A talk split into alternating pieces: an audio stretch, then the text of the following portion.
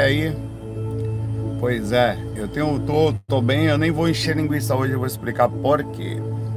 Eu tenho dois, duas coisas. Primeiro, eu estou com bateria de 47%. Eu deixei o celular carregando, não carregou e tal.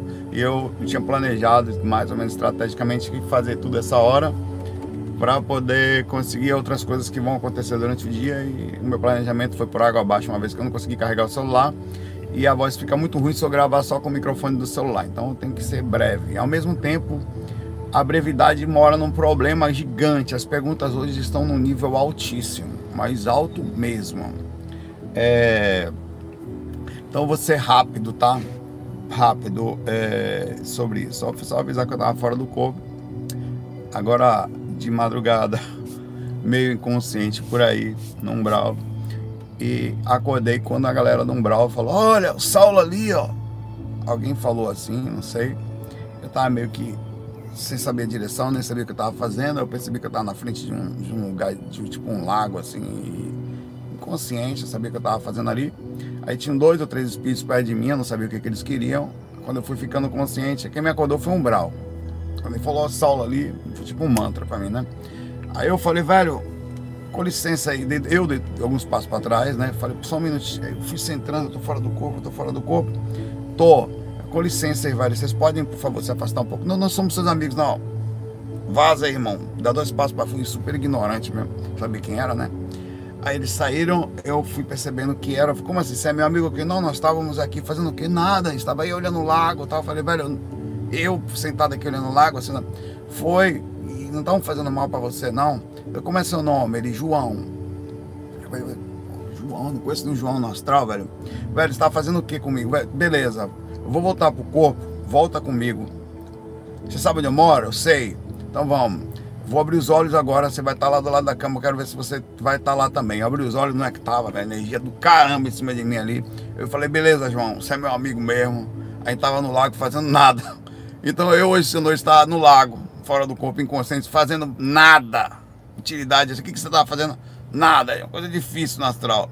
E o cara não queria mal para mim. Então foi só uma experiência zona no lago essa noite. Começando aqui com de uma forma diferente. Eu tenho uma, eu tenho, vou começar já com ele. Era João, o João tá aqui. Era você. João, você tava no lago, você voltou pro corpo comigo, você tá no fac. João é amigo mesmo. Beleza, João, a gente se encontra no lago daqui a pouco. Na, na próxima vez. João também. Aí já tá difícil. Tem dois João aí, mas tinha mais de um lá, né? João tava no lago comigo lá, e tava puxando orégano, olhando pro lago lá, só pode ser uma desgraça dessa. Eu não bebo, não, fi, não fumo no físico, mas fora do corpo, não sei mais agora. Tava, que, que porra tava fazendo no lago? Olhando pro lago, com os amigos. Quando eu fui perdendo, modificando a. Fogo, eu sou super desconfiado, velho. Eu me afastei, os caras acharam estranho, né? O maluco surtou aí, velho. Pelo, foi um surto de lucidez, né? Vamos começar aqui. A mensagem da. É, essa mensagem foi enviada via áudio para Elane eu passei por outro celular aqui. Ela é muito complexa, ao mesmo tempo muito legal. Eu ia responder para ela somente, é, no, foi no, meu, no WhatsApp, o outro número que eu disponibilizo nos comentários. É, você vai pegar ele aqui em cima, na descrição do vídeo. De todo o vídeo ele está lá, WhatsApp Business, né? Eu só tenho ele porque eu posso ter os dois no celular, no mesmo celular. E aí com isso eu não preciso colocar o meu número disponível, já que é, às vezes a necessidade esse número mantém mais bloqueado, ele não ninguém consegue ligar para ele, só consegue falar no WhatsApp e tal. Eu consigo proteger um pouco a privacidade, porque as, por mais bondosa que seja a boa vontade, tem a gente uma, quando uma vez eu passei meu número, um número só chegou a me ligar mais de 300 vezes. A pessoa estava totalmente perdida. Uma hora eu atendi, não falou nada. Assim, não, tudo bom, só queria falar com você. Eu, pô, pensei que o cara tava morrendo, velho. Né, eu vou atender esse cara aí, né? Quando eu, 300 ligações, mais de 300. Fiquei super preocupado. Então, por esse motivo, eu me, eu me protejo ao máximo. Todas as pessoas têm que fazer isso, porque nunca sabe e a pessoa falou nada. A pessoa tava me ligando o tempo todo para falar, não, só queria falar oi. Eu falei, porra, velho, madrugada e os cambal, mano. Mas vamos lá, começando aqui. Eu vou, eu vou aumentar um pouquinho o som aqui. Deixa eu dar um pause primeiro na música porque vou ter que pegar essa música, esse negócio do carro aqui. Espero que vocês consigam ouvir. Me, me dá um retorno se tá bom o áudio. É a Elane, ela disse que fica com um pouco de vergonha de ter o áudio disponibilizado, ao mesmo tempo é um áudio, tá? Então lá vai. Eu vim do catolicismo. Vê se dá pra criada em família católica e tal. E há uns dois anos para três eu comecei a procurar outras formas de, de crenças para poder entender outros pontos de vista, outras formas de acreditar em, em Deus, na espiritualidade e tal. Enfim, por vários motivos que não vem ao caso. É, ok. Então, dentro do catolicismo, a gente meio que aprende a acreditar em Deus como sendo é, quem criou tudo e que ele sabe de todas as coisas, que ele é onisciente, onipotente, onipresente e tal. Ok. E eu sempre me perguntei é, se Deus sabe de todas as coisas até antes do meu nascimento, então, ao me criar, ele já sabia se eu iria optar com o tal do livre-arbítrio que dizem que existe, pelo bem ou pelo mal. Então, ele já sabia, antes de me criar, que eu escolheria pelo bem ou pelo mal. E aí, dentro do catolicismo, com toda aquela questão da negação da reencarnação e tal, é, imaginar que um Deus já te cria para uma condenação eterna sempre foi muito louco para minha cabeça. Tem um pause aqui. Observe a pergunta das montanhas lá as mais profundas da, e da, de, de Elaine. A pessoa estava lá em cima tal. Ó. Seguinte, seu Deus aí, eu faço essas mesmas questões. Seu Criador. Eu tava aqui enquanto eu ouvia ela, a galera dos comentários fica assim. Fica tranquilo, cara, é um áudiozinho de 15 minutinhos só pra gente sentar e relaxar. Aí teve outro que falou assim: pô, essa vozinha é boa pra dormir, hein? Mas dá uma cebosa desgraçada vocês são. Mas os caras amorosos também, fofinho, com coração bom, uma coisa assim que dá vontade de Deus pegar você e falar: Isso aí eu já sabia que ia ser perdido na vida. Esse aí, pode encarnar que esse aí é zoeiro. Esse aí não vale nada, não vai valer nada a vida toda, né? Continuar aqui, mas até ela terminar aqui a voz dela. As pessoas estão elogiando a voz dela. Vamos fazer um áudio de técnica com a voz da Elane. Relaxa e durma. Tá tranquilo? A pessoa tinha uma insônia desgraçada, a voz rivotrizada. Começa com E eu te confesso que para mim ainda é um pouquinho complicado pensar sobre a reencarnação, mas como de uns dois para três anos eu tenho buscado outras formas de tentado entender outras formas de acreditar nas coisas e tal. E eu tive sempre muita curiosidade sobre o kardecismo. É, aí eu comecei a, a modificar um pouco esse questionamento. Porque se pela visão reencarnacionista é, a, o, o, lance da coisa é a evolução, então aí eu comecei a me perguntar, ok, então se Deus criou todas as pessoas e tal, nos criou é, sabendo que a gente é, não é evoluído, para que que ele cria um ser que não tem evolução nenhuma? Então, para que que ele cria alguém que é cru de tudo, para ter que passar por tantas e tantas situações, tantas e tantas vidas que eu quero dizer. Já a voz, a voz dela, a voz é, pois é, dá para ser cantora. Deixa eu botar aqui, já peguei já. São duas, são duas coisas, é o livre-arbítrio e que diabo Deus cria a galera, por que que não criou, porque passando desse princípio, a própria igreja, deixa eu botar a musiquinha aqui, deixa eu diminuir, já peguei você aqui. A voz dela, agora vocês vão ter que ficar com a minha. Tudo bom, irmão? Minha voz faz bem também, relaxa aí. Vocês vão sentir paz no coração também. É... Vamos lá, são várias perguntas boas. Na igreja, na visão da igreja, eu não estou com isso criticando de jeito nenhum. É, cada um é o jeitinho das pessoas, eu digo as coisas.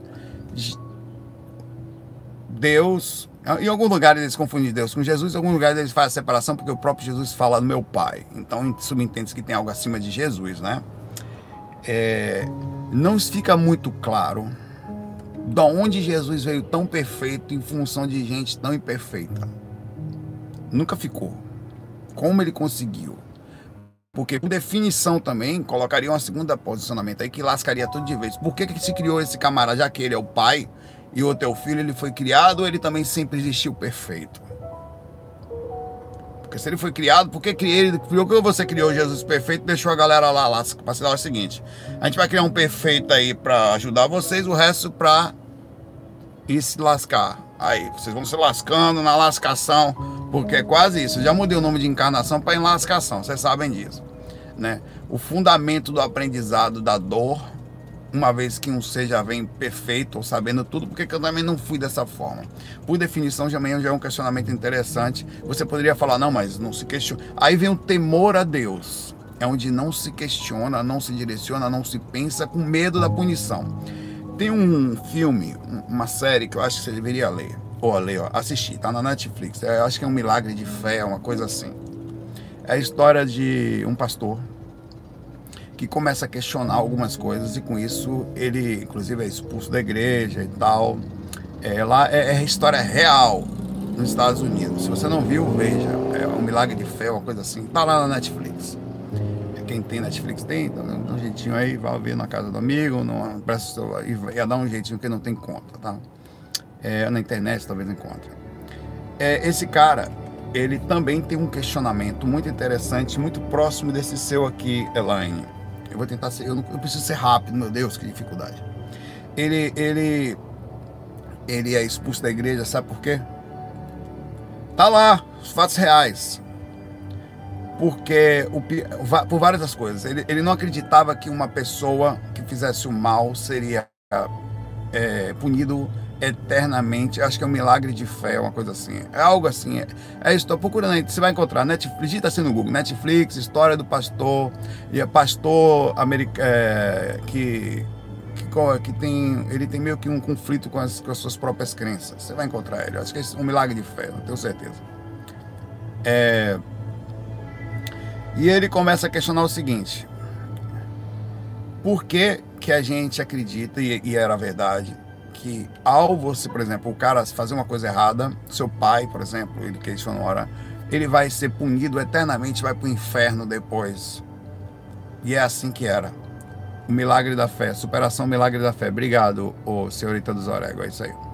E aí as pessoas falavam, ele, e, e esse é o questionamento da coisa.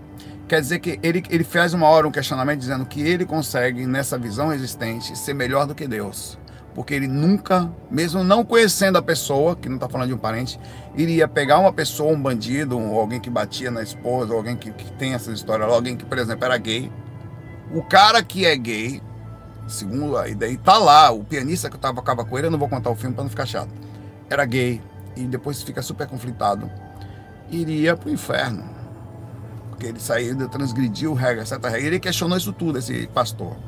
Esse pastor ele era um, é um da igreja protestante dos Estados Unidos. A Caminho da Fé. A Caminho da Fé é isso? Tá, beleza. A Caminho da Fé é o nome da série. E por que que é assim? Então, muitas coisas, o que, que eu quero falar com isso, Elaine? Vou ser rápido. Muitas coisas são a religião colocada e, e todas as pessoas conflitadas. Ele foi abandonado pelos fiéis, ele ficou sozinho, cara. Porque ele começou a dizer que o Deus não poderia ser tão ruim assim. Ele foi abandonado pelos fiéis, foi, foi expulso da igreja, tá? Porque ele não, começou, ele não conseguiu entender isso. Ele, explica, ele fala, eu não posso conceber que eu seja criado por um ser que seja pior do que eu. Isso é um filme baseado em fatos reais, tá? Então muitas coisas estão englobadas, você disse que era da igreja católica, tem algumas coisas, na religião que a gente está, na forma como prega, e muitas coisas são utilizadas para usar o temor das pessoas, tá? Isso é um filme, é um filme, tá na Netflix. Se não me engano, também tem um livro. Tá? É um milagre de fé. Tá? Está na forma como as, o temor era uma coisa perigosa, tirar o temor, dizer que Deus era bondoso, porque as pessoas não iriam mudar. As pessoas não iriam ser forçadas a mudar. E mais, elas, existe uma outra concepção lá que é só o pastor poderia perdoar. Só, perdão, só quando você aceita que Jesus é o seu único salvador e as regras do, e um pastor lhe abençoa que você pode ser salvo. Aí isso faria com dava poder à igreja. Como dá poder à igreja várias coisas, é, é, várias outras situações dentro da igreja própria católica, existem os apófricos, apófri, apóf, como é que fala mesmo? Apó, esqueci, é, mas é isso aí. Que um deles é o de São Tomé, que está estirado, que, foi, que não foi aceito como parte da Bíblia, tá? Apócritos, apócrifos, acertei. Animal, apócrifos, tá? Obrigado, eu sei, mas não sei. Só o corpo que não sabia falar. Saulo espiritualmente sabe a desgrama do corpo, gorduchinho aqui não conseguiu se pronunciar.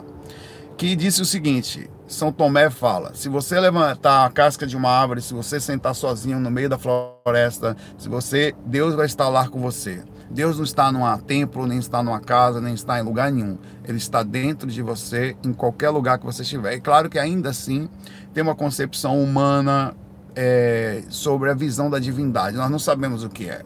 Quando você fala Deus criou, quem sabe o que foi Deus? Quem pode dizer com precisão o que é Deus? Ninguém. A gente nem sabe. Há pouco tempo atrás, Deus era o Sol, Deus era a Lua. Passou um pouquinho de tempo, estaria os, uh, os vikings, era Thor, era não sei o que. Os gregos passou a dividir, os egípcios dividiu mais ou menos em algumas divindades, como se fossem espíritos de uma essência muito maior, Ra e tal. E aí a gente veio evoluindo até que o, o, chegamos na Igreja Católica e depois de certo tempo teve uma briga com protestante, a, a, área protestante da Europa. Chegou a Inquisição, começaram a matar em nome de Deus. Quem era contra virou seita. E tanto que daí foi criado ah, várias outras religiões que precisavam, é, pequenos estudos, religiões é, que, que precisavam vir sobreviver, e por isso que tem esses códigos de mão, de aperto de mão, de várias coisas, de porque eles só se reconheciam assim, porque eles morriam de medo da Inquisição. O ser humano sempre usou o medo para controlar os outros e nunca soube nada de Deus. A gente só soube um pouco. E sempre criou uma imagem do homem como se o Deus é a imagem do homem, o, a, perdão, os homens são a imagem de Deus e teve essa imagem que era alguma coisa lá em cima. Há pouco tempo atrás, Galileu Galilei, quando começou a descobrir, inclusive é, é, esse cara devia ser estudado até para quem estuda terraplanista, quem é terraplanista. Ele foi lá, provou matematicamente que a Terra não era o centro do universo. Que não só. Como que ele provou? Olha que interessante. Por isso que é importante. Ele foi mostrou que a Lua. Isso foi, foi, foi, uma, foi uma discussão dele. Inclusive, ele, ele quase foi queimado pela igreja. Ele não terminou queimado, mas terminou destruído. Porque a igreja não aceitou isso na época, porque isso tirava o poder sobre as pessoas, o poder sobre o que estava escrito ali. Ele descobriu o seguinte: que a Lua a luz do sol estava na lua.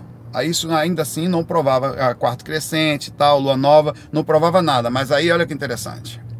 Ele descobriu que a mesma posição do sol também estava na posição de Vênus, que Vênus também tinha quarto crescente e tudo mais. Mas olha que interessante. Em dados momentos a Lua estava aqui, o Sol estava no meio e Vênus estava lá na PQP. E aí o que, que acontecia?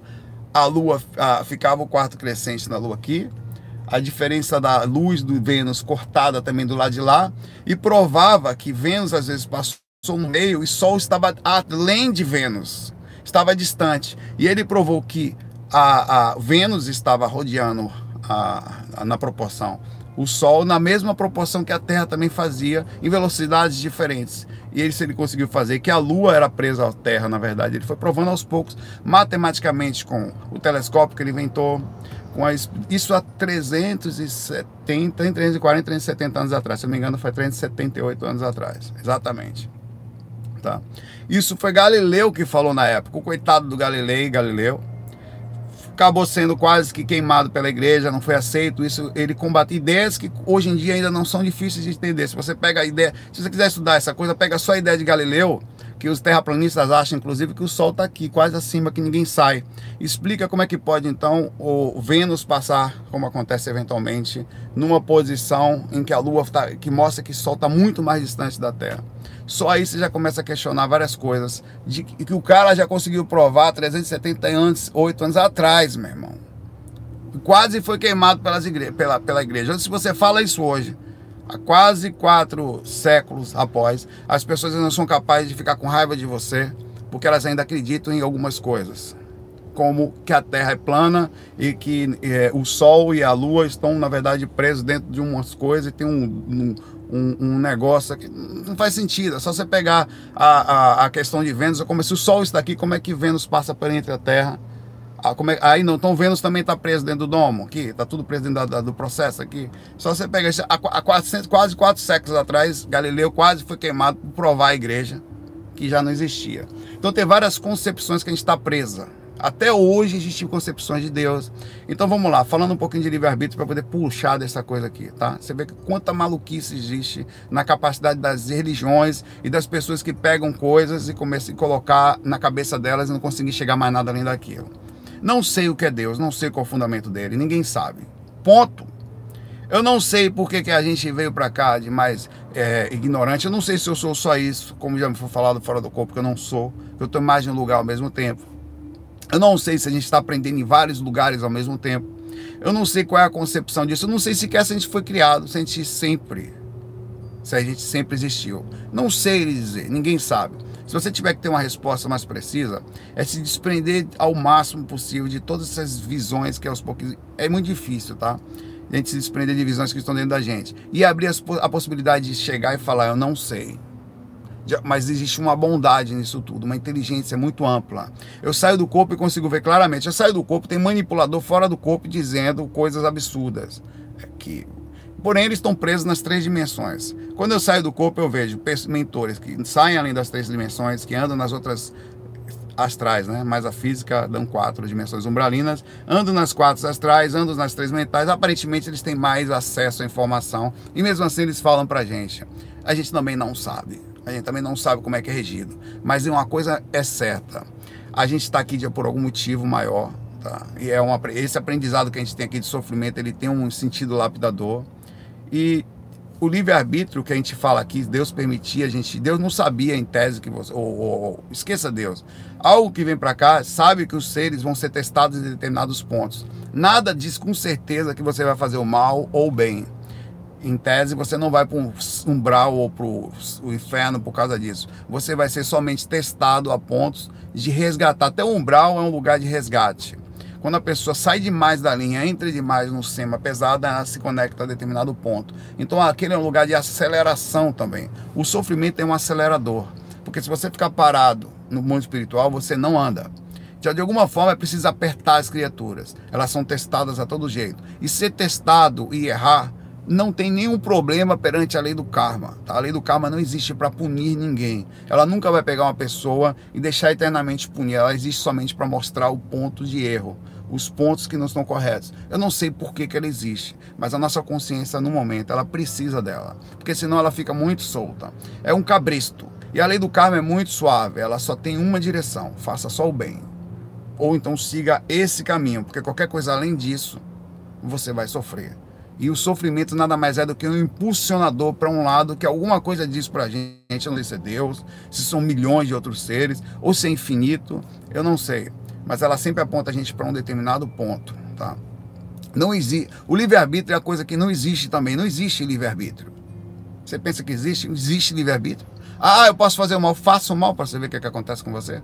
Existe livre-arbítrio? Cara, para mim não existe de fato, é uma conversa fiada. Porque toda vez que você sai de uma ética, de uma ótica, perdão, de um ângulo, automaticamente dói. E se você anda nele, é legal. Existe livre-arbítrio? Não existe. Existe um imposicionamento de direção. Essa é a direção.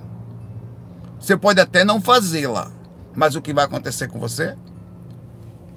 Não sei, cara vai ter uma repercussão energética forte que vai machucar, você vai ter que repetir conhecimentos, porque é aí que entra o processo de sofrimento. A repetição de, de situações que levam ao sofrimento. Aí você acaba entendendo, através da pancada, pancada, pancada, pancada, que aquele é o caminho. Então não tem, até o próprio livre-arbítrio que você falou aqui. Não, Deus sabia, não, ninguém sabia de nada. Você só tem um caminho a andar. E se tem alguma coisa lá acima, ou Deus, ou o que for, a única coisa que ele quer é o seguinte: você vai andar aqui. Por quê? Não sei. É a mesma coisa que você fala para sua criança. Você precisa ir para a escola. Ah, porque você sabe que é o melhor para ela. Mas ela não entende às vezes por que, que eu tenho que fazer isso. Mas assim que vai ser. A escolha existente é somente uma. Aprenda que o melhor é andar aqui. Esse é o livre-arbítrio. Sai para você ver. Começa a fazer merda para você ver o que acontece. Aí você cai em sofrimento, cai em repercussão, dá umas andadinhas no umbral posterior, aí aquilo aperta ainda mais você, você encarna de novo. O umbral é um acelerador de partícula, consciencial, de certa forma. Ele pega você e dá uma pancada. Dói que só porra, junta com um bocado de gente que também estava perdido ali, até que você entende que aquele caminho só faz mal. Obsessor, que cara é um dos caras que mais se lasca, o tempo todo tá fazendo merda, tá entrando lá, tá voltando. Tem hora que ele enche o saco, fica no ponto certo, aí vem os mentores, colocam de volta no lugar, aí ele entra na pista e começa a fazer naquela direção correta. O que, que Deus quer, não sei, porque ele não sabe nem o que é Deus. A melhor resposta que tem é falar, não sei. Não sei qual é o sentido disso, tá? Eu vou precisar andar mais rápido aqui, desculpa, eu demorei muito, mas não dá para ser rápido nessa pergunta. É, e para mostrar que, principalmente, as, as opções de religião que for colocada na sua mente, seja da, de o que for, elas precisam ser carinhosamente respeitadas, mas você precisa também questioná-la, e questionar isso vai causar conflito com você e com as pessoas ao lado, tá? E a educação é isso, você pode questionar sem se perder sem, se ficar, sem ficar com raiva, sem brigar com ninguém, mas ainda assim, os seus parentes que são da igreja, as pessoas vão brigar com você, elas não vão aceitar tão facilmente que alguém diga que Deus não é assim, ou que ou quem questione que Deus talvez não seja assim.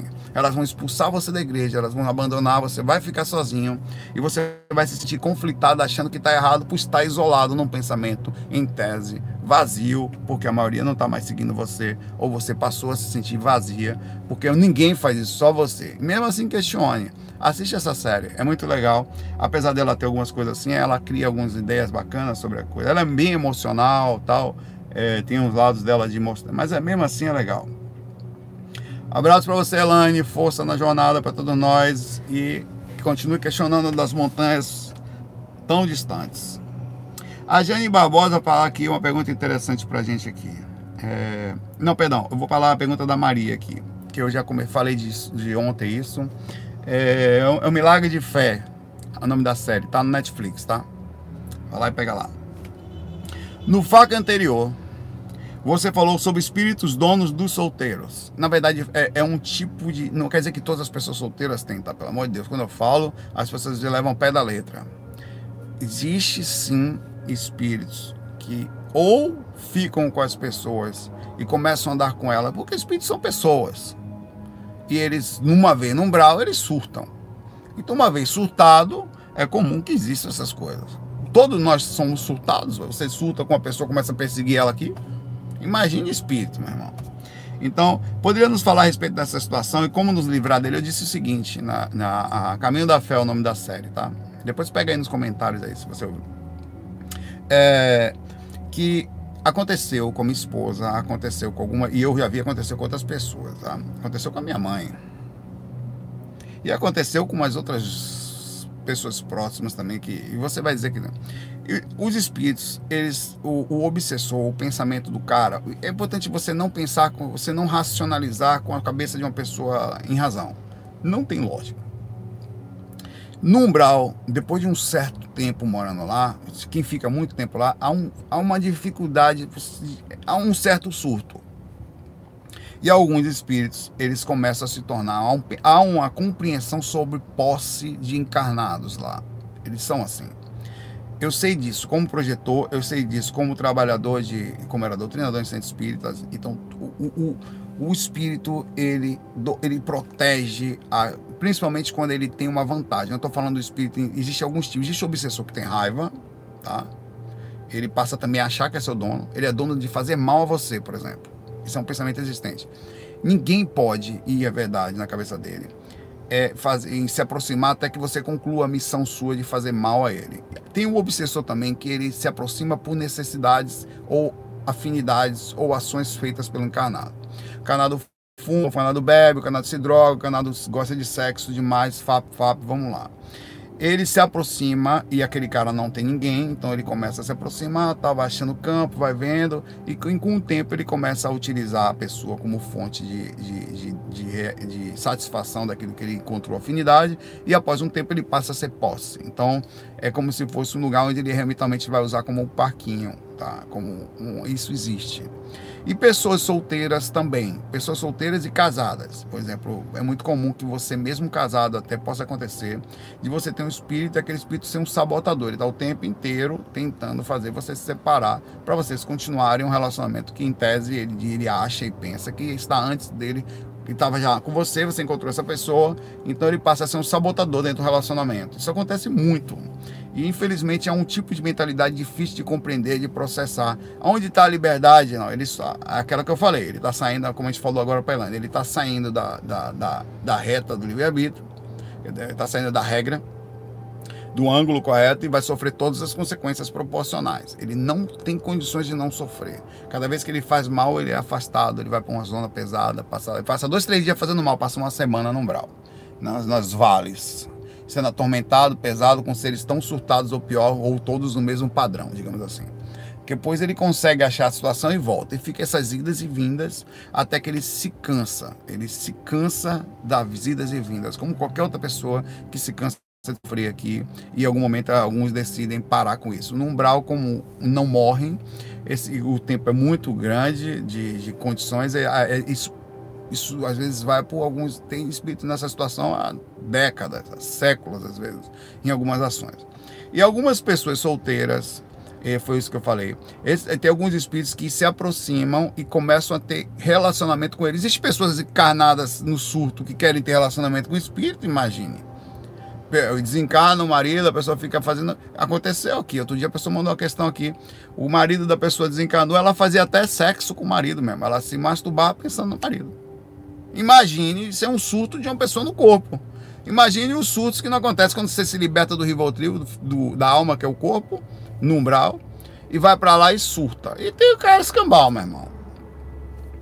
E os caras começam a ter relacionamento com você, cometer posse, tá perto, vira um obsessor, pega é, é, a sua energia, utiliza você quando pode. Os mentores vêm, ele protege, mas há uma afinidade, há um procedimento normal. Então eles ah, é, vai e vem, as idas e vindas. Então ele começa, ele começa a ter, começa a fazer sexo com a pessoa, começa a viver da pessoa, começa a influenciar a pessoa, começa a andar com ela. É seu, é seu parceiro, velho. Você tem um relacionamento. Saulo, e se eu não quero? Por incrível que pareça, você não se sente tão sozinho por causa dele. Como é, rapaz? É impressionante. Você aceita o companheiro espiritual como parte de uma solidão que você sente uma carência e de certa forma você bebe dessa fonte. Em tese, né? Você não tá tão sozinho. Isso acontece, é tristíssimo. Cara, eu vou, eu vou contar um pouco da, da, rapidamente da minha vida. Eu não posso ficar muito, porque eu já falei disso ontem. Quando eu conheci minha esposa, logo que eu conheci ela, na semana que eu conheci ela, eu comecei a sentir uma vibração estranha, muito forte. Alguma coisa sabia que eu estava a chegar. Aí eu acho até que sabia que eu ia crescer espiritualmente naquele processo. Alguma coisa sabia, tá? E o espírito, tantos ligados a mim que eu senti, que não gostavam daquela. E como o espírito, sabendo que a, a união da gente, com todos os acertos e erros, ia causar o GVA, ele explodiu quando eu conheci Natália. Eu me dediquei muito mais a ele no momento que eu conheci ela. Não sei como, por quê, em que situação, mas a, eu já vim. Ali eu estava terminando o curso básico e dali só o básico, mas o site viajastral.com que eu tinha. E o CD Viagem Astral que estava lá também. E muitas outras coisas. E tanto que já tinha várias cobranças. Quando é que você vai começar? O Wagner Boy já tinha perguntado um monte de coisa. Mas e quando eu cheguei aqui, eu passei dois meses com, minha, com alguma coisa que eu nunca senti uma obsessão tão forte em cima de mim, desde quando eu cheguei aqui, quando eu comecei a me relacionar com a Natália. Ela tinha um cara chamado Galego. É, não gosto nem de falar nisso, porque está envolvendo a vida da pessoa e tal. E ela sabia disso. Cara, esse cara atormentou a gente por tempão. Ele não, ela, ele, segundo o que ela mesma fala, eu fui descobrindo isso depois, eu vi fora do corpo e tal ele, eu não vou entrar muito em detalhe, ele não deixava ela ficar com ninguém. Não ficava. Não conseguia. É como médium. Quer dizer, eu cheguei no triângulo amoroso. Meu irmão, vaza aí, meu irmão. Não, ela era minha. Eu falei, peraí, velho. Na outra dimensão, você fica com ela no astral. E aos pouquinhos você foi tomando posse. E o cabo não gostou nem um pouco, obviamente. Porque ele encontrou alguém forte espiritualmente. O que aconteceu foi que, quando eu cheguei, eu era forte espiritualmente, mais forte do que ele estava preparado no momento que ele bagunçava. Então, normalmente, um médium solteiro que não se cuida vai ter um espírito do lado se aproveitando de todos os aspectos energéticos dele. Eu estou dizendo que são todos as pessoas que são assim. Mas acontece. E você pode anotar isso aí. Pode pegar você, por exemplo, tá nessa situação meio conturbada, pode fazer um tratamento ir num lugar aí, sonda, sonda, sonda, sonda uns 4 ou 5 centros espíritas diferentes ou esotérico que for, que tenha trabalho de desobsessão, para você ver só, se não tá ali alguma coisa ali encostada ali, tá? Aí vai, vai, vai pro processo. Na cabeça do encosto ele virou corno, exatamente, Marcos. Corra, velho. Porra, tava aqui antes, esse cara aí. Ele não aceitava, irmão. Não aceitava. Foi uma briga, velho. Complicado. Tava, até com o cara tem que, tem que fazer um trabalho gigante em cima disso. Isso acontece. Isso acontece porque. E não só está acontecendo um monte de maluquice o tempo inteiro por aí pelo astral. É só sondar para ver. Agora não quer dizer que você está com isso, tá? A forma de se livrar é não vai ter que ser forte, vai ter que encontrar um processo de medir ajuda, vai ter que primeiro saber sondar para ver se tem. Como é que se sonda isso? Vai em vários lugares, vai ali, faz um, vai, marca vários. É sério, não tem problema nenhum isso. Até para saber, você precisa ter uma coerência. O cara vai no lugar, o cara fala uma coisa. Será, hein? Até no médico a gente faz isso. Eu vou ali, vou pegar um outro um médico ali para ter um outro, ver que outro, ver o que, que ele vai falar, tal, um veredito, tal, né? Você tem que ir em vários. Vai em três, quatro lugares diferentes, vai na Umbanda tal, aí pega a informação de cada lugar e faz uma realmente, né? Vai num vidente dessa aí, vai em vários. Vai fazer experimentos. Você não sabe, não sai do corpo, não vê nada. No mínimo você tem que fazer é pegar várias informações diferentes para você chegar a um contexto, mas realmente. Ou, ou, então não vai, vai ter uma bagunça, ninguém falou nada com nada, mas em algum lugar você vai achar um mínimo de lógica. Aí você com isso vai fazer um trabalho de desobsessão, vai, vai, que é um encaminhamento, uma modificação de padrão, para se esforçar, diminuir as afinidades que você tem. Lembra que o espírito encontrou em você, ele encontra, porque é verdade, a ação de poder ficar. Ele não fica por acaso. Ou você tem algum defeito ligado ao passado com ele, alguma coisa que aconteceu, que cria afinidade, ou você tem alguma ação que você está no fim gostando. Tá deitando, o cara tá com você ali do lado, o cara deita com você na cama, o cara sai do corpo, ele agarra fora do corpo, o cara anda com você no lugar, ele vai junto. De vez em quando ele some porque tá no umbral, mas daqui a pouco dá um vazio, sabe? De vez em quando você, pô, tô me sentindo vazio hoje. É que o cara tá distante ou a mulher, né? Cara, acontece comigo eu também tinha. Eu também eu tinha também que fique claro isso. E, inclusive, mano, ficou mais do que o de Natália minha. Tá? Uma mulher que já falou para mim que me amava, e falou para mim há cinco anos atrás ainda, que estava comigo desde muito tempo e que não gostava dela. Eu tinha no astral, que andava comigo há muito tempo, totalmente ligado à sexualidade, me aproveitava de mim no momento que eu saía porque eu vi várias vezes como projetor astral e digo claramente, não é assim que é, não é nem um pouco vergonhoso. Ah, Saulo, você tem. É um triângulo amoroso de alguém que é, é uma, em tese, uma sabotadora. Depois, a gente conseguiu meio que. Foi uma das poucas pessoas que a gente conseguiu meio que fazer um trabalho direto, né?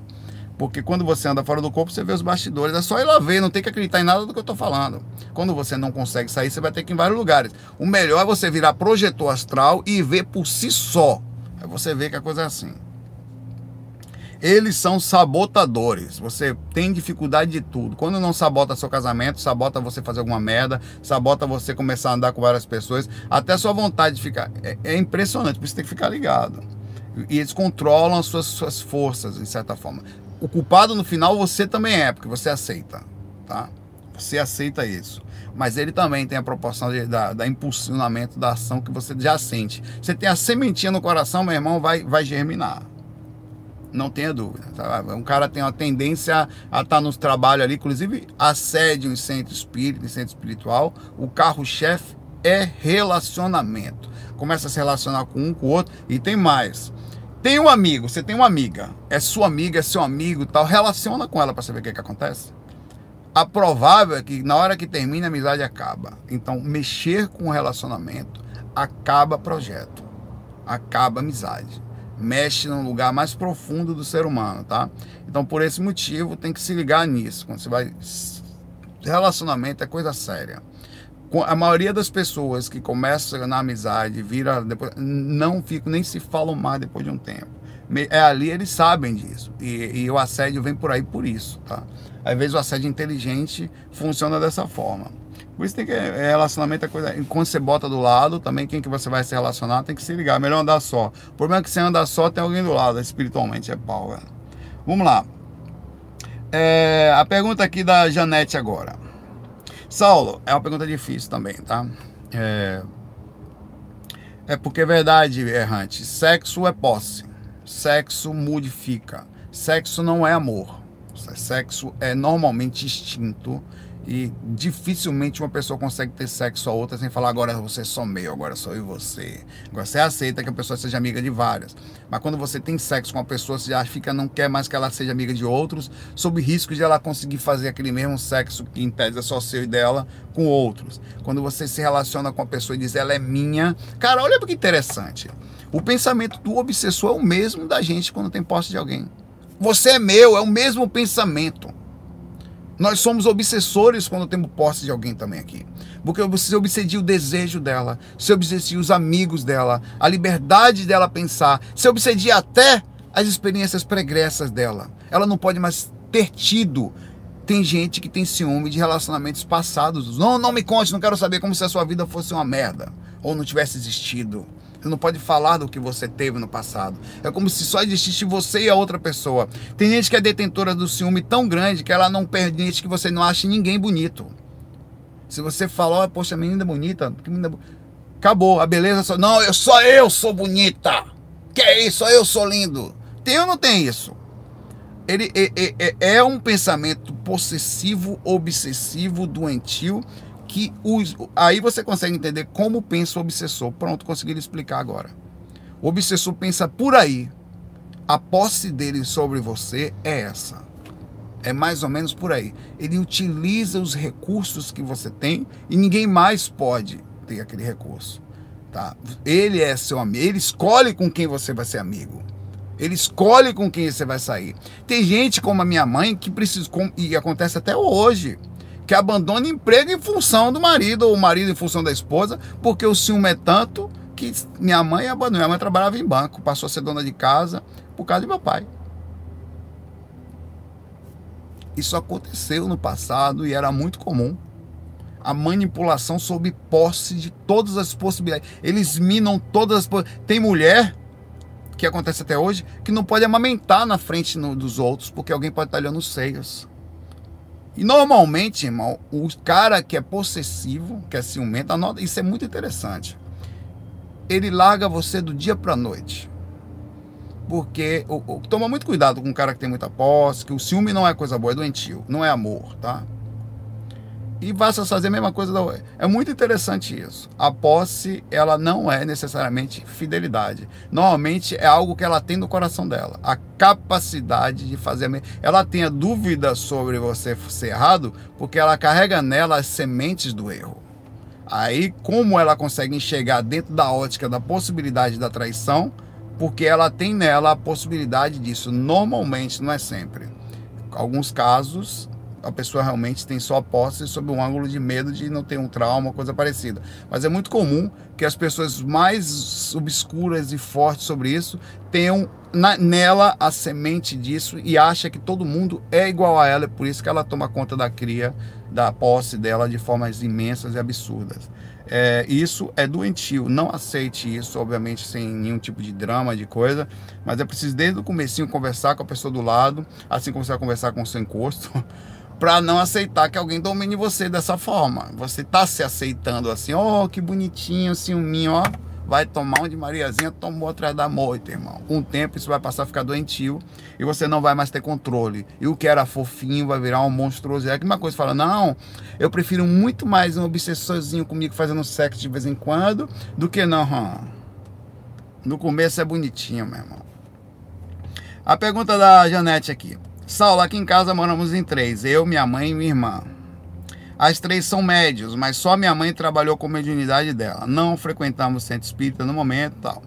A barra energética tem tá bem pesada. Sinto que as coisas pioraram depois que minha irmã passou a dizer que não acredita em Deus. Ou aquilo que ele representa. Que certa recorrência vemos espíritos e sentimos presença em casa. Ou seja, temos consciência que não estamos sós. Quanto à energia negativa que sinto existir entre mim e minha irmã, eu tento me equilibrar, me manter equilibrada, mas acabo me envolvendo na maioria das vezes. Ainda não consigo fazer como você. Você ser médium também, né? Hum, é muito difícil. Você tem uma indução de potencializada de controle muito maior do que eu. Então não tente se comparar a mim. Eu não eu, eu tenho sensibilidade, mas eu consigo ficar lúcido dentro da situação. O médium há um processo psíquico de controle das repercussões. Tanto é verdade que o médium, quando vai passar a comunicação, a mente dele é utilizada. Ele utiliza até as falhas verbais, as, os conhecimentos do cérebro dele, tá? É, é, utilizado pelo espírito. Então, ele consegue entrar no seu inconsciente, fazer uma bagunça ali na sua mente, fica conturbada, é complicado. É possível, obviamente que sim, mexendo mais energias e cuidando das energias como médium. Se você não tem, não, se, se eu, por exemplo, nem médium sou, se eu não começar a exteriorizar a energia todo dia, cuidar das energias, a tendência é que eu comece a ficar ainda não sendo médium, mais densificado. E aí a tendência é que espíritos consigam me desequilibrar mais facilmente, porque não dá para negar que energia existe e ela vai controlar minha consciência. Eu sou uma consciência que tem energia que está no corpo, estou limitado pelo corpo. Então a energia existe e vai mexer, o corpo existe, vai mexer em você de forma proporcional a o quanto você se cuida. Se eu deixando me cuidar em alguns aspectos, assim como eu deixo minha energia densa, se eu deixar meu corpo engordar e indo, eu também vou ter que carregar meu corpo onde eu for e vai junto. Vou, vou ali no, no lago com meus colegas, com o João. Vai lá o Saulo Gordinho sentar no lago também. Então, assim como eu preciso cuidar do meu corpo para que eu não chegue a ter que carregar um corpo mais pesado onde eu for, e se tiver o caso, não estou criticando disso, eu estou falando que é a consequência natural. Eu também vou ter que levar minhas energias e com isso sofrer repercussões da mesma. Então, o, cuidado energético vai diminuir o poder sobre você, vai diminuir o poder, a, o controle que você tem sobre você mesmo. Então, quanto mais sua energia estiver sutil, melhor você trabalhar ela, melhor você vai pensar. Melhor, menos você vai sentir ambiente, menos o seu humor vai ser alterado, tá? Então, o médium, essa realidade, ela é ainda maior. Porque as sensações que já circulam ele, energeticamente falando, são superiores à interação dele interdimensional, o fato de ele estar tá gelatinoso e controlado, mais facilmente manipulado e não utilizando essa energia para o bem, já que ele veio também com esse fundamento, a tendência é que ele tenha mais dificuldade de concentração, mais dificuldade de controle, mais dificuldade de controlar seu humor e fique quase que impossível até receber angústias, é, é um monte de coisa, cara. Incontrolável. Você vai sentir um brau mais forte, o grosso, né? Ela continua aqui. Mesmo percebendo que minha irmã está sendo guiada, entre aspas, entre mim na energia, às vezes consigo erguer um muro energético, mas a deixa muito mais agressiva, ansiosa, chega ao ponto de que a proximidade física já me atinge e me faz mal. O que posso fazer para ter paz dentro de casa? Você disse que é médio ninguém vai, vai trabalhar. Melhor coisa que tem que fazer. Ah, não, não, quero nem saber. O problema é seu se você não for, meu irmão. O mínimo do mínimo você tem que trabalhar energia todo dia. Um mínimo. Isso é o mínimo. Você tem que doar energia. Se eu não fizer como médium, já me lasco. Já densifica, já fica mais difícil de concentrar, começa a sentir sono durante o dia, que aquilo começa a me. Eu começo a, Eu, qualquer pessoa, eu, sou mais sensível, né? Adquirir um, a, a fresco, a, a, o lado fresco da espiritualidade, que eu começo a sentir energia através de muitos anos fazendo. Tá? Então você, você pode doar, sentar ou dar um passe, que é melhor ainda, que é passe por proximidade vai acontecer melhor. Uma pessoa mesmo na sua frente você doar. Senão você vai ter que no mínimo fazer algum procedimento de doação constante. O problema é que você está num ambiente com energias fortes, com energia magnetismo forte e nem sempre você vai conseguir na sua casa manter um padrão energético de positividade sozinho. É possível? Possível. Improvável que você consiga com tanta negatividade. O melhor é você participar de um grupo de pessoas que juntos são mais fortes, tá? Um centro espírita, centro esotérico, centro umbanda, um, um, um jorei center, um taoísmo, onde você for, meu irmão, vá. Onde tiver reiki, doar energia. Aplicar reiki vai aliviar de forma considerável o seu campo energético. É suficiente para um médium? Se você fizer muito, talvez você consiga mais. Eu, eu creio que dependendo da mediunidade não seja suficiente. Você vai ter que de vez em quando dar uma incorporada à zona nasal, que sabe que. Você nunca sentiu depois que você incorpora um alívio? Que alivia tudo, vai tudo embora, velho. Depois dois, três incorporações você fica melhor. Nunca viu isso, não? Pois quem é médium nunca viu um médium agoniado, nervoso, desequilibrado, com o espírito colado na aura. De repente ele dá incorporada uma, duas, três vezes, ele num instante fica bom. Então ele consegue ficar bom com três incorporações só por semana, meu irmão. Um médium. Três. Três! Você vai ter que dar uns 20 passes por semana para fazer a mesma coisa que uma incorporação faz. Um exemplo vai ser passista, vai aliviar mais, não, mas talvez não seja suficiente pela proporção. E tem mais, você quando é médio vai ser passe, quando você chegar na hora do cara para dar um passe, você começa a sentir a energia do cara já, tá? Então aquilo também a mediunidade vai estar inclusa ali, vai trabalhar, então vamos fazer alguma forma para o negócio acontecer ali, tá? É, você também tem uma semi-incorporação ali no momento de um passe também. Você sente energia, aquilo também alivia. Porque não está só a energia, tem a, a, o processo da mediunidade vai estar tá com você ali. Você vai dar um passo sem correr. Pega um camarada com o espírito colado na hora e um médium vai dar um passo para você ver o que acontece. Oxi. Você vai até incorporar se não tomar, se estiver desequilibrado demais energeticamente. Acontece pra caramba. Minha esposa foi numa sessão de constelação, família, constelação familiar. Curiosidade e tal, vá, vá, fui levar ela lá. Sentou lá, aquela coisa tal, começa a falar, o cara incorporou, meu. Por que, que incorporou? Porque não tá trabalhando a mediunidade. Tomou bronca lá da, da, da psicóloga que estava controlando o negócio lá, porque incorporou. Coitada da psicóloga também não tinha conhecimento suficiente para ajudá-la. Não sabia disso que, que aconteceu? Ela começou no meio, sentou no meio do negócio, a galera toda falando lá, energia para todo lado, meu irmão. Aí nem se, ah, pá, existe induções da coisa, psicóloga incorporou ali, por quê? Porque ela não tem. Incorporou o que eu falo, energeticamente densifica a ponto de puxar as energias que estão no ambiente e cria uma, um procedimento de, de, de, ligação mental, que é quando tem o, o ritual em si da coisa. Ela abre, descontrola, acabou não controla. O médio é a mesma coisa. Um médico que não trabalha, que não trabalha, se for dar um passo, você incorpora. Ah, não tem a menor dúvida. De momento tiver um problema ali. Pum, acabou. Porque ele não consegue controlar. Quer dizer, ele tem aquilo naturalmente. Então, se você quer se ajudar, no mínimo, você pode mudar sua irmã? Não. Pode mudar sua, é sua mãe, né? Sua irmã e sua mãe. Pode mudar sua mãe? Não. Elas têm direito, inclusive, a seriar uma cebosa, a sair da lei da, segundo a Elane aí, do livre-arbítrio e tal. Só que você pode só cuidar de você. Vai melhorar o quê? A casa? Com certeza, com 33%, ponto 33% da casa vai melhorar. É suficiente para energia negativa? Não, porque elas vão ser muito mais e são profissionais para o mal do que você vai ser para o bem. Mas já é suficiente para melhorar 33% da casa. Ah, 33% não é muito, não, não é? É muito. É melhor do que nada tá? Eu vou pegar, você tá zero dinheiro, vou, eu vou pegar aqui, vou dar só 33% de um salário mínimo para você. Faz diferença ou não faz? Faz. Faz diferença, vai mudar a sua situação, vai aliviar um pouquinho, vai ter um mínimo de respirar, de conseguir ali na, fazer um mínimo de compra, de trazer alguma coisa para dentro de casa, tá? Então você, como responsável, o que eu vou falar é o seguinte, perto da e outra coisa, procura um lugar perto da sua casa. Isso é importante. Eu sei que mais distante às vezes é melhor, se puder, ótimo. Porque vai fazer com que você não tenha preguiça para ir. Se puder, procure perto da sua casa. Isso é importante. Mas se não, vá onde você achar que você se sente melhor. Se você é uma pessoa que motivada, consegue pegar o carro e um lugar pegar um ônibus à distância, vá.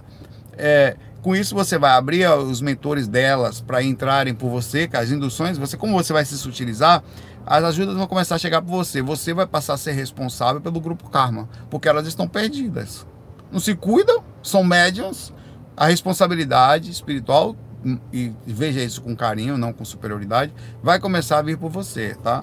Em casa. É a única forma de você melhorar a energia, a única forma que eu vejo possível, caso você tenha que viver com elas e tal, e ame e tal, e, é você cuidar de você. Abrir os pontes aos pouquinhos, quando é, e você não precisa falar nada, só se cuide, seja estratégica, bico de siri, ninguém vai saber, vá, volte, vá, volte, não, não, não, não, não jogue verbo, deixe elas serem como são. Com o tempo elas vão ver você melhorando, vão perceber, e a, a presença espiritual positiva, assim como induz para o mal, a força da sutilidade, vai conseguir induzir ela pela mesma proporção que eu estou falando, também elas para o bem, elas vão começar a sentir, daqui a pouco você está guiando elas, tá? Você vai ser a luz dentro de casa. É isso aí que funciona. E tem mais. Quando tem uma pessoa luz dentro de casa, já é bom pra caramba, porque no geral é como você tá vivendo aí. É todo mundo no umbral, brigando com todo mundo, cada um pensando só em si mesmo, tá? Um abraço aí para você, para suas irmãs, para sua irmã, para sua mãe. E se você quiser fazer alguma coisa, é você que tem que fazer. Não espere de ninguém, não cobre de ninguém e faça sem reclamar. Porque se você teve condições mentais para isso, tem gente que não tem. Tem gente que não tem, tá? Valeu, deixa eu ver aqui o que a gente tem aqui. A pergunta do Abraão aqui que ele faz aqui é o seguinte. É, podemos ver uma quando estamos em projeção clarividência, uma pessoa, um clarividente pode nos ver no corpo astral, pode, é até mais fácil ver um projeto astral do que é, como assim, Saulo? Pergunto para você, por que, que é mais fácil ver um projeto astral do que ver um espírito? Hum? Quem me responde essa? É básico, né? Porque pela mesma proporção de que você é útil e os espíritos gostam de você porque você tem energia física, você tem a energia existente para a encarnação que está em você é diferente da energia. Às vezes eles até estão piores, mas você tem uma energia de densificação que não tem a ver e não entenda estar pior com densidade. densidade. Não. Ele está mal numa situação pior que você não consegue voar, não consegue um monte de coisa, não consegue ver espíritos que você vai ver. Mas você tem um padrão de energia correspondente a físico que eles não têm. É por isso que eles, inclusive, têm medo da gente quando está lúcido, porque a sua força, que é aquela energia que eles querem, uma vez lúcido, domínio sobre a energia, o direcionamento dela, inclusive a utilidade como projetor astral para poder ajudar fora do corpo é imensa. É comum que, inclusive, existe uma teoria, é, perdão, é que as, os clarividentes quando enxergam um projetor astral, de que eh, no corpo mesmo a gente tenha, por causa do cordão de prata e a saída, uma certa luz maior nas costas. No livro Nosso Lar, André Luiz, que ele enxerga e corre para dentro de casa. Quando fala, não, aqueles são pessoas que estão fora do corpo, ele consegue ver, através da clarividência espiritual dele, uma energia estranha sobre aquelas pessoas, que é uma correspondência à repercussão da movimentação da, da energia deles. Eles têm uma energia diferente, tá? Então, dizem que um, os clarividentes, quando enxergavam um espírito com asas, eles não eram anjos, eram projetores astrais, eram pessoas fora do corpo, às vezes inconscientes e tal. Quando eu falo projetor astral, pode ser inconsciente também, tá? Todos somos projetores astrais proporcionalmente pela consciência que faz a diferença na hora que você retorna e fala, não, eu fui eu fiz uma experiência consciente, né? Então diz que a visão de, de você ver uma pessoa com asas ou com muita luz nas costas e fazer a ligação que era um anjo ou coisa parecida, era uma visão de um clarividente enxergando o projetor astral, é, o, que é mais fácil de ser visto. Então, sim, respondendo a sua pergunta, é mais fácil ver o projetor astral do que ver um, um espírito qualquer. Se tivesse um clarividente aqui em desenvolvimento, e tivesse um espírito aqui do lado, já um morador do umbral, tá? E um, e um projetor astral do lado, é mais fácil ver o projetor astral porque as energias dele são semimateriais, mais do que o comum, porque a energia, inclusive, feita para ele que se mantém na encarnação. Então, sim, a sua lógica está perfeita, a sua pergunta é, é sim, tá? É mais fácil um clarividente ver um projeto astral e é possível que veja, sim. Tá? É possível que veja e, e, dizem, pela, isso não é provado, mas que as visões eram essas, como se fossem anjos. É... A pergunta aqui do Andrei Zel. Andrei Zel. Sal, faço viagem astral de forma esporádica, porém recentemente tive uma experiência muito forte no qual fui atacado por duas pessoas, uma delas correu em cima de mim com uma espécie de faca na mão. Assim que veio correndo em cima de mim, acabei me assustando e voltando ao corpo. Pergunto: pode ser esses espíritos, pode ser que esses espíritos sejam algum tipo de encosto me acompanhando há anos? Se possível, me responda: não sei. É possível que sim. É de você que tem que ver lá. Como é que eu vou saber, cara? Como eu vou saber se o cara tá corre atrás de uma faca de você, tá te perseguindo há anos, meu irmão? É você que tem que ir lá e sondar. Você tem a projeção astral para sondar. Vai ver, vai mexer, vai mandar nos bastidores, ver como é. Tem, aí você não tem experiências esporádicas, mas você começa a fazer mais técnica para aumentar essa, essa regularidade. Vá sondar, meu irmão. Eu sondo tudo aqui. Eu sondando, eu vou lá no corpo, vejo o cara na porta, vejo o careca pequena que eu vi, aquele espírito que eu vi. Sei, sabia do espírito de Natália, sabia do, do meu espírito, sabia do espírito da minha mãe, sei do espírito de pessoas da família, sei vários. Eu nunca vou falar aqui porque eu vou expor, já expõe demais. Eu, você sabe, você vê, você avisa. Ó, oh, fulano tá com uma desgrama aí, velho. Tem um cara do caramba aí. Eu avisei aqui, umas poucas vezes que eu avisei. O cara se lascou aqui na família. Porque você vai, vá sondar, vá lá do lado fora, vai ver o que é. Você tem que ver como é que eu vou saber o que é espírito, né? Pode ser que sim, o cara tá com a faca ali, todo dia com a faca atrás de você. Peraí, meu irmão, agora eu tô lúcido. Quando você fica lúcido, olhe nos olhos, você vai ver só. Tem uma pergunta sobre isso aqui. Cadê? Cadê a pergunta do zoio? Peraí que eu vou achar aqui. Ah, sim. É o Jonatas. É a próxima pergunta dele. Por que, que quando a gente olha os espíritos no zoio, eles nos, se deformam? Não é que eles se deformam, é porque na verdade eles, eles voltam para a aparência que eles são. Ou tem uma transfiguração proporcional àquela que ela não consegue manter, que era a tentativa de lhe iludir. Vou repetir uma coisa que eu falo sempre: existe um conhecimento padrão no astral.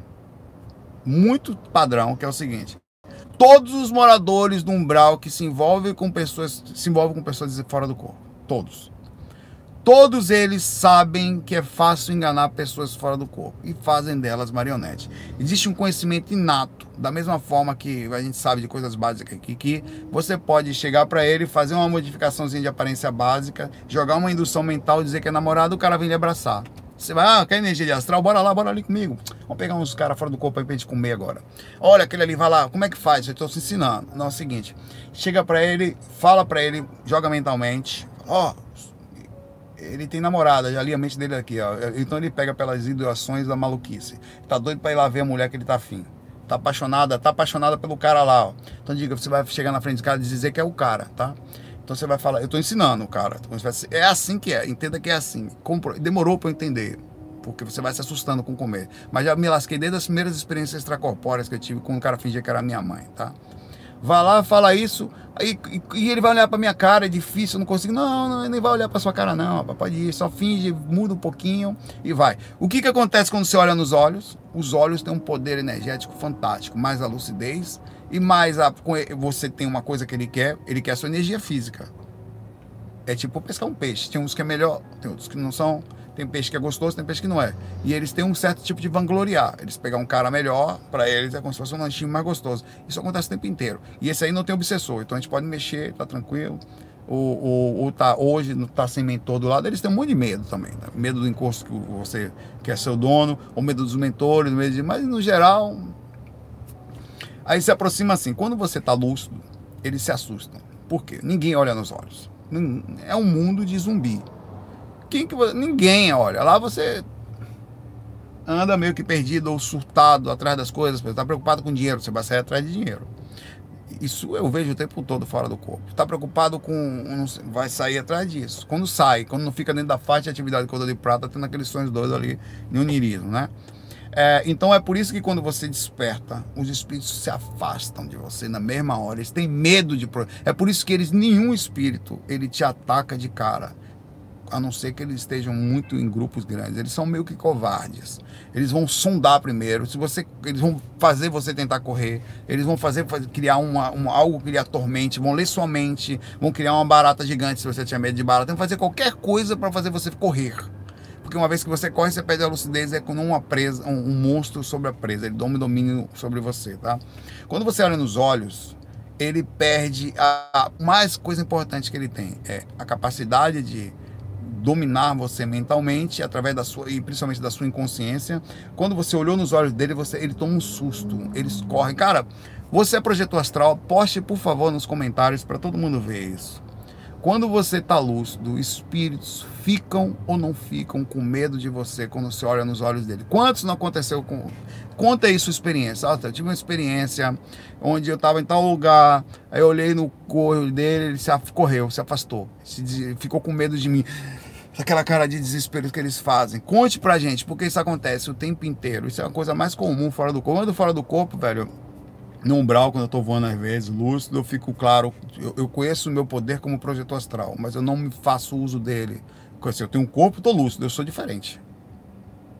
Velho, você é o bambambam bam, bam da coisa ali, mas você precisa não se sentir superior por isso, não fazer mau uso disso, pelo contrário, colocar na faixa de amparo e não abordar ninguém por aí não aborda ninguém, deixa os caras, velho. Que os caras vêm se vingar de você, pegar você depois. E não mexe, deixa quieto, tá? E vai, mentor, tô disponível aí. Essa minha rádiozinha eu pego porque eu faço assim mesmo, fora do corpo. Meio que Star Trek e tal, não sei o que, mas eu faço. Aí me levam para algum lugar. E eu, mas quando você tá fora do corpo, passando nos lugares, quantas vezes tem uns caras assim na esquina assim, como aconteceu recentemente, eu fui para um lugar no meio da praça tinha uns caras Aí os caras mesmo tentaram, os caras tudo mal encarado, me olhando assim, como se fosse me atacar no lago essa noite, por exemplo. Tudo se afasta. Mas era, dizia que era meu amigo. Hum. Aí vem, faz que vai atacar, faz que vai atacar, você olha para eles fica olhando. Não, não corre. Não, não mexe com esse cara aí, não. Isso aí tem não sei o quê. Ele falou que era acompanhado, não sei o quê. Aí ele já, já cria um medo logo. Não, você é maluco. Mexer com essa desgraça. Não pode ir, velho. Eles não mexem com o projeto astral calmo, seguro e, e firme, que olha nos olhos a, a olhada nos olhos desintegra energeticamente a plasmagem do corpo dele. Muitas vezes você vai olhar nos olhos, vai, vai aparecer aquela coisa alterada, assim, o rosto dele aparece com uma mistura da força mental dele, tentando modificar a energia e não conseguindo. Eles não conseguem plasmar, plasmar rosto. Se você estiver fora do corpo, o espírito virar de costas para você, é encosto. Garantido. Se você quiser sempre saber, mesmo mais consciente, mais inteligente do espírito, olha nos olhos, você vai ver sempre o sorriso sarcástico, ou o medo, ou o desespero, ou ele fazendo assim para tentar esconder o rosto de você. Você tá ali, ele, né, velho? É, o absurdo é tanto que os espíritos é tanto, o absurdo é tanto, é, absurdo, é, é, é uma coisa incomparável, não, não consigo entender. Que o espírito que era que seguia minha mãe, eu já contei isso várias vezes, é engraçado, tá? É, ele chegava a ponto de eu ir atrás dele, ele botava um cobertor na cabeça dele e falava. Que ele era o mentor, velho. Chega da pena, velho. Como eu vou acreditar naquilo? Eu não acreditava naquilo. Aquilo é um absurdo, é que chega a ser ridículo. Ele botava o cobertor sobre a cabeça dele. Oi, eu sou mentor. Cobertor verde grande que minha mãe tinha, meio verde, meio branco, com as coisinhas do lado bordado verde também, as pontas. Eu sou mentor, com cobertor na cabeça. Como eu posso acreditar naquilo, velho? E ele tentou disso, ele tentou na mesma experiência duas vezes. Ele estava no cima da cama da minha mãe quando tentou a primeira vez. Você mentou o quê, velho? Não é possível, velho. Aí ele correu, desceu a escada, foi para a parte da janela, pulou, que a, a, cozinha fica no lado, ele correu pelo canto da cozinha, foi pela, tinha uma janela, pulou a janela, foi pro outro muro da casa do meu irmão, que meu irmão morava perto. De lá de trás do muro, eu olhei para ele lá, meio que escuro, quem vai, os, quem vai é o coelho também, né? Aí também tem um limite para minha coragem. Fiquei do lado de cá, e o cara de lá com a cabeça de novo baixa. Ele sabe, inclusive, ele não só sabe que ele consegue me enganar, dizendo que aumentou com a miséria de um cobertor sobre a cabeça. Mas ele também sabe que eu vou perder a lucidez com o tempo e vai colar de novo aquele absurdo. E de lá de fora, com o cobertor na cabeça, falou: Oi, eu sou seu pena branca, eu sou mentor. Eu falei: Não é possível um negócio desse, velho. Que você vai tentar isso de novo. Aí vazou. Tal é o absurdo do pensamento deles. Você tem que ter esse pensamento. Cara, se você tiver que ter um console, não confie em ninguém. Desde do corpo a fora do corpo. Processe religião, pessoa fala ali, o cuca, desconfie da desgrama toda. Isso aqui é uma frase para você carregar na sua mente. Desconfie, assim mesmo, da desgrama toda. E acabou de gente, de namorado, de não sei o quê. Obviamente, educadamente. Não precisa com isso maltratar ninguém, tá? Do que falam, de onde você leu, da, da quantidade de informação que você tem, das concepções, das visões que você acha que são certas, tá? daquilo que você acha que é correto, da quantidade de informação que você colocou na sua mente em função da religião, da quantidade de coisas que a vida lhe colocou, dos traumas que você tem, de gente aqui e de espírito. Fora do corpo, oxi, eu sou ET, beleza, meu irmão? Quatro passos para trás aí, polícia aqui astral. Por que, que eu faço isso? Porque eu sei que eu sei, eu tenho um poder energético sobre a lucidez, sobre as energias. Eu vou ser educado. Você, na mesma hora eu falo isso. Você se afasta, por favor. Eu, lúcido. Lá. Não, eu sou repetindo, então lá, irmão. Lá eu sou de outro planeta, mas fica ali então. Qual o problema de você ficar ali? Você não é legal? Então eu sou desconfiado aqui, mas eu moro num umbral, irmão. Não confio em ninguém, velho. E é assim que você tem que pensar. Fala, Dudão. Certo? Deixa eu ver se tem mais uma aqui que eu não posso ficar mais. São 68 minutos, eu tenho que parar. Eu tenho que ir lá almoçar. Natália tá me esperando. É... Eu vou pegar a pergunta da Bianca Coutinho para terminar aqui, que a bichinha tá com essa pergunta tem um tempo aqui. Eu vou tentar ser breve, tá? Saulo, pode parecer boba essa dúvida, mas nunca encontrei resposta para ela. Que... Da onde você tirou que eu posso responder isso para você, amiga Bianca? Vou tentar. Seguinte, ninguém respondeu, hein? Perguntei para Jesus, para Maomé, para Maomé, para fulano, para Einstein. Agora eu vou só perguntar para você para saber. Quer dizer, vamos lá. Todos os espíritos encarnados ou não nasceram no mesmo instante. Eu, eu, Elaine, tem uma amiga nova para você.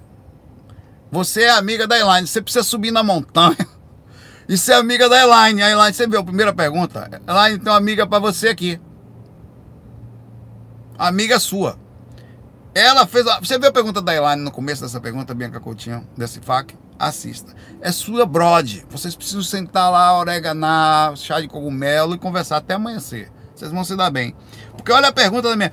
Todos os espíritos encarnados ou não nasceram no mesmo instante. Todos nós, eu vou lhe decepcionar. Eu, você, Jesus, Judas, Einstein, temos o mesmo tempo de existência. Ou uns evoluíram mais, como Jesus e tal. Nesse instante nascem mais espíritos ou não? É muito orego nessa pergunta, grata por tudo. Eu vou dizer uma coisa para você que você vai continuar sem ter essa resposta. Tá? I'm sorry. Você pode me colocar. Só me faça um favor, não me coloque na sua lista, porque a sua lista é muito bonita. Jesus, Buda, Einstein. Nunca não me bote aqui que Zé Cu não se entra em lista como essa, tá? Não fale Saulo, pelo amor de Deus. Mas não sei. Segundo o Espiritismo, nós não fomos criados no mesmo momento. Mas eu, eu tenho uma concepção, e essa é a concepção da montanha, tá? De que, na verdade, nós sempre existimos e vamos aprimorando determinados pontos diferentes aqui e acolá. É, de alguma forma, é, eu não posso dizer se nós fomos criados juntos, se foi criado depois. Não dá para saber, mano. Quem é que vai ter? E a melhor coisa é você não saber. Ah, não, porque lá o Espiritismo não, não sabe. Não sabe. Tá escrito no Evangelho, na Bíblia tá escrito um monte de coisa também. E aí? O que que tá certo? Lá na Bíblia, porque o, o, o Espiritismo hoje já vem arrumando muitas coisas que estavam em tese escondidas na Bíblia. Ele está aprimorando elas. Ela é assim, pegou os dez mandamentos, transformou em dois, amar o próximo que fizemos e a, a Deus sobre todas as coisas. Até amar Deus sobre todas as coisas é uma coisa quase que inconcebível. Eu não sei nem o que é, como é que eu vou amar. Então se você parar para pensar, né? É, a melhor coisa é você colocar-se na posição de suavidade sobre isso. Não tem como ter essa resposta agora. Nem os espíritos têm, já saí do corpo, já perguntei. Nem você vai ter agora, tá? Não dá, e não faz diferença quando é que a gente foi criado. Agora, isso é, a sua pergunta, ela encaixa exatamente na mesma da Elaine na questão de porque se, se, eu até fiz esse questionamento. Por que, que um é melhor que o outro? Por que, que um está muito acima do outro? Talvez a sua essência aqui nesse planeta Olha, olha, olha a tamanho do orégano que eu vou lhe responder. Uma vez eu tive fora do corpo onde o espírito falou que ele não estava só aqui, ele estava em vários lugares ao mesmo tempo, falando comigo. Tá lá, espírito inteligente, invisível, conversando comigo. No site viajastral.com você vai achar. Bota lá, relato espírito inteligente ou espírito é, é, é, invisível. E vai achar lá, na busca lá. Eu creio que acha. Onde ele falou que ele estava em mais de um lugar ao mesmo tempo que eu também estava e não sabia. A diferença é que ele sabia só. Por que, que ele sabia? Aí eu comecei a questionar um monte de coisa. É verdade aquele negócio? É verdade esse bilhete? Né? É, é, eu, então, minha essência aqui é burra. Tem alguma essência minha mais inteligente, tipo ele? Eu só aqui na percepção desse planeta não consigo perceber. Será que eu estou também? Será que Jesus, a parte da essência dele inteligente, vem para cá e em algum lugar eu sou melhor? Eu não sei dizer. Eu não sei dizer. Ninguém sabe. Essas respostas ninguém vai saber dizer. A melhor coisa é continuar sem saber. Nunca, quanto mais certeza você tiver sobre isso, mais errado você vai estar. O mais correto aqui, quanto o mais próximo de uma realidade é dizer que não, não consigo entender. Não dá para perceber isso. Você vai sair do corpo. Se quer só uma coisa, diminua toda. Continue questionando, porque é importante. Mas começa a andar, já consegue andar fora do corpo? Pronto. Pronto, vamos trabalhar isso aí não consegue ainda, não consegue, porque você quer tanto questionamento no corpo, você não consegue nem dominar. Diminua todos os focos, apesar dele continuarem sendo importante, continue questionando, tal, sem conflito. Pega todo esse foco que está aberto num lugar quase impossível de resposta e diminua. Meu celular está com 20% de bateria aqui, tá? Então vou ter que terminar. Foca num ponto só e começa a trabalhar suas energias. Porque a questionamento que você tem no corpo é muito limitado em função do que você vai conseguir fora do corpo. E, e, os conhecimentos adquiridos fora do corpo, eles são processados no inconsciente, da, você continua aprendendo fora do corpo. Como é, Saulo, exatamente. As experiências extracorpóreas, elas continuam nos ensinando. Esses conhecimentos são armazenados no inconsciente do cérebro do corpo astral, no corpo astral e também entram partes dele no cérebro do corpo físico e vão melhorando você como, você como pessoa. Sua mente vai abrindo, as coisas vão. Você vai conseguir ter algumas pequenas respostas, como acalmar seu coração sobre a continuidade da vida, encontrar com seus parentes desencarnados, começar a fazer ajuda em outros seres que desencarnam com dificuldade, entender que todo faz parte de um contexto muito maior. Aos pouquinhos, pequenas respostas vão começar a abraçar, que a maioria das pessoas, infelizmente, ainda não consegue, vão começar a abraçar sua, sua, sua alma, seu coração, e você vai começar a se acalmar em, em, em coisas que, por exemplo, não dá para processar o universo estando encarnado num planeta, na, na, dimensão física de um planetinha, de lugares que a gente costuma falar, tem mais estrelas é, no céu do que areias na Terra. Estou falando de estrela, nem dos planetas dela, porque só o Sol aqui tem pelo menos oito ou nove planetas, contando com Plutão. Então, então a gente está falando de uma coisa infinita. Tá? Então você não pode processar algo tão gigante estando você encarnado na dimensão. De, cada planeta desse tem dimensões. Cada estrela dessas tem dimensões astrais, mentais, é, causais e de repercussões dos seus seres que lá estão, tá? E cada um vai ter uma específica, talvez. Então, se você está tentando processar algo gigante, estando limitadamente num tempo de espaço qualquer, de um planetinha qualquer, numa dimensãozinha qualquer, talvez você consiga um pouco mais se você sair dessa coisinha, um pouquinho da primeira frequênciazinha, da, da camadazinha do planeta Terra para dar uma olhadinha. Não tem como. A gente está falando de coisas de. de, de, de quantos, quantos anos você tem? 50? Aí está falando só, só da, da existência, segundo a ciência, do nosso sistema solar de 4,5 bilhões de anos. Que é pouco ainda, nós somos jovens. O Sol é jovem. O Sol tem metade, metade da idade dele, tá? De, de uma vida de 100, an de 100 anos, o Sol está ali com 40 e poucos anos. O Sol é jovem. Nós somos jovens. Então não dá, você não vai conseguir. Aí ah, entender isso é importante. Então tenta dar uma saidinha, coloca, foca toda essa maluquice que é importante, na tentativa da saída extracorpórea. Aí você vai ter uma visãozinha melhor ali, que ainda assim vai ser limitada. Como se pode entender em uma dimensão ou três, quatro que você ande, tudo que está acontecendo, você vai continuar sem saber. E essa é a mágica. Tem muita coisa para aprender, tá tudo aí para a gente aprender. E se você conseguir aprender com calma, com tranquilidade, com sem desespero, é, vai ser melhor, porque o tempo vai passar e a gente vai, você vai desencarnar e não vai saber, tá? E é isso aí que vai ser. Máximo que você vai ter melhorar um pouquinho, tá? Um pouquinho só. Acalma seu coração contra isso, foca nisso aí. Pega todo o seu questionamento, coloca na, na experiência extracorpórea. Vai melhorar muito a sua capacidade de observação. A experiência melhora a nossa lucidez, melhora nossos conhecimentos, aprimora pontos, acalma nosso coração.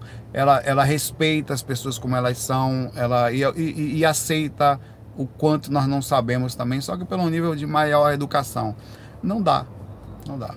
Tenta fazer, eu vou fazer o seguinte. Só para você ver quão difícil é isso que eu tô falando. Você tem cachorrinho, tem um gatinho, chega pro seu gatinho agora e tenta explicar para ele quanto é 2 mais 2, só isso. Se você conseguir só isso, só isso, já vai ser infinitamente mais fácil de você tentar entender o que você está tentando me perguntar aqui. Então não, ninguém vai responder isso porque ninguém sabe. Ninguém tem não sabe não. Talvez a gente saiba, mas não tem condições mentais no ângulo que a gente está, do tamanho de uma célulazinha de pensar isso tudo tá aí fora. Não tem como, tá? Mas beleza. É isso aí, galera. Vou ficar por aqui, vou lá, vou almoçar. O que, que vocês vão comer? Já comeram? Como é que tá o domingão de vocês? Que fique na paz, na energia possível, na melhor possível. E é isso aí. Obrigado por tudo, obrigado pela presença, obrigado pela energia positiva que vocês mandam sempre é, de estar aqui. Eu tenho que ter feito minha parte e faço a sua. Não fique somente vivendo para você. Se você quiser ter uma vida boa aqui, existe uma energia como a energia do livre-arbítrio da Elaine aí que perguntou pra gente no começo. Existe também a energia simples da, do potinho da montanha. Aquele que deita na faixa de amparo se sente melhor vale a pena sentir. É uma lógica que está aí. Eu só tento seguir a lógica. A lógica é o seguinte: faça o bem e ele retorna para você. Cara, eu não sei porquê, mas retorna, certo? E vale a pena também, não sei porquê, mas que conforta o coração da gente, a gente se sente bem, é fato. Quanto mais você vive para você, mais você se afasta disso. Quanto mais você começa a abrir a energia da intervenção, as coisas positivas começam a vir na sua direção. Por quê? Não sei, mas funciona. Talvez seja Deus, talvez seja uma coisa maior do que Deus, é, de, de, que a nossa compreensão sobre Deus, perdão. É, é, eu não sei dizer. Talvez seja uma coisa que a gente nunca vai conseguir processar ou nunca vai demorar muito, mas é assim que é. Faz e tenta para você ver. Depois me fala. Você mesmo fala. Quem faz já sabe. FOI, muita paz, fui.